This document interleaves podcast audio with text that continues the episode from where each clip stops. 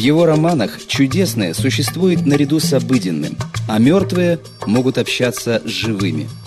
Одного из своих персонажей он называет непостижимым старцем, чье реальное существование во плоти было самой простой из всех его загадок. Эти слова можно отнести и к самому автору, лауреату Нобелевской премии, колумбийскому писателю Габриэлю Гарсиа Маркесу.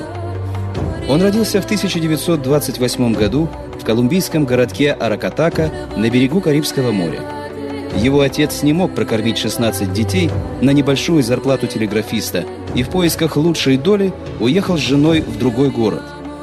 Старшего сына Габриэля оставили на попечение бабушки и дедушки. Дед Габриэля, полковник в отставке, часто рассказывал внуку о гражданской войне. А народные легенды и мифы, которые поведала мальчику бабушка, легли в основу многих произведений будущего писателя.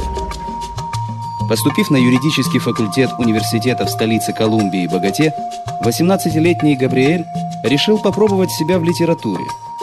Первые рассказы под общим названием «Глаза голубой собаки» он опубликовал в газете «Наблюдатель», а с 22 лет стал работать репортером, бросив адвокатскую карьеру. Свои статьи он подписывал псевдонимом «Септимус».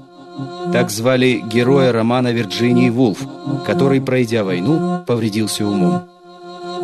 Реалистические газетные очерки Маркиса контрастировали с его художественными произведениями, основанными на легендах и мифах. В большинстве его рассказов присутствует смерть, показанная в фантастически условной форме. У его персонажей так называемое «недоброе сознание». Европейцу сложно понять, что к смерти можно относиться как к чему-то обыденному, а для колумбийцев смерть – это часть жизни. В 20 веке они пережили длительные гражданские войны, которые вошли в историю Колумбии под названием «Виоленсия». «Наш мир не вмещает ничего, кроме призрака страха», считает Маркес.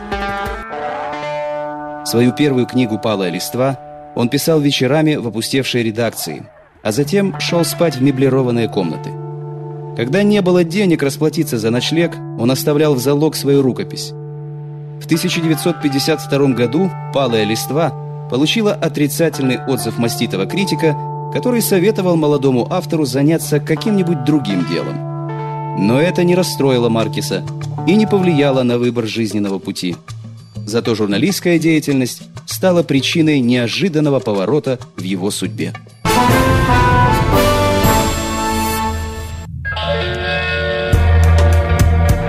В 1955 году Гарсиа Маркес напечатал цикл статей под названием «Правда о моих приключениях». Он вскрыл факты перевозки контрабанды колумбийскими военными кораблями – эти статьи вызвали такой скандал, что газету закрыли, а Маркис был вынужден эмигрировать в Европу. Там 30-летний Габриэль женился на Мерседес Барча, которую ласково называл Мече. Обаятельная спутница жизни стала для писателя доброй помощницей во всех делах. В счастливом браке родилось двое сыновей – Родриго и Гонсалес. Гарсия Маркес работал внештатным журналистом в различных изданиях, Одновременно занимался живописью и учился на режиссерских курсах в экспериментальном кинематографическом центре в Риме. И все же он решил отдать предпочтение литературе, полагая, что у писателя больше возможностей обратиться к подсознанию читателя, сделать его равноправным участником творческого процесса и заставить сопереживать герою. Писатель перебрался в Мексику.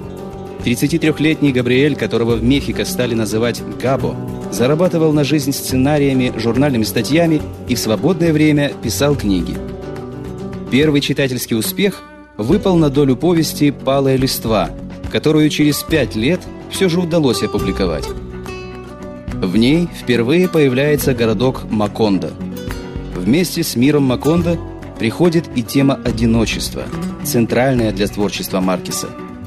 Затем последовала повесть «Полковнику никто не пишет», которую Маркис переписывал 11 раз, добиваясь психологической убедительности и снайперской точности языка. А в 1967 году грянуло настоящее литературное землетрясение. Гарсиа Маркес опубликовал роман «Сто лет одиночества». Первое издание романа разошлось за неделю. Чилийский поэт Пабло Неруда с восторгом писал «Быть может, это величайшее откровение на испанском языке со времен Дон Кихота». В мире заговорили о новой эпохе в истории романа и вывели термин «магический реализм». После издания книг «Осень патриарха» и «Хроника объявленной смерти» в 1982 году Гарсия Маркес был удостоен Нобелевской премии за романы и рассказы, в которых фантазия и реальность, совмещаясь, отражают жизнь и конфликты целого континента.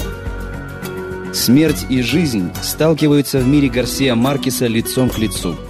Смерть, чтобы напомнить об ответственности, жизнь, чтобы, поглядевшись в зеркало смерти, ощутить свою силу. Видимо, эта жизненная сила помогла самому писателю в 1999 году одолеть тяжелую болезнь – рак лимфы. Газеты стали распространять слухи о его кончине, но в 2001 году Габриэль Гарсия Маркес начал писать мемуары под названием «Жить, чтобы рассказать об этом». Он стремился максимально использовать отпущенный ему жизненный срок для воплощения своих замыслов.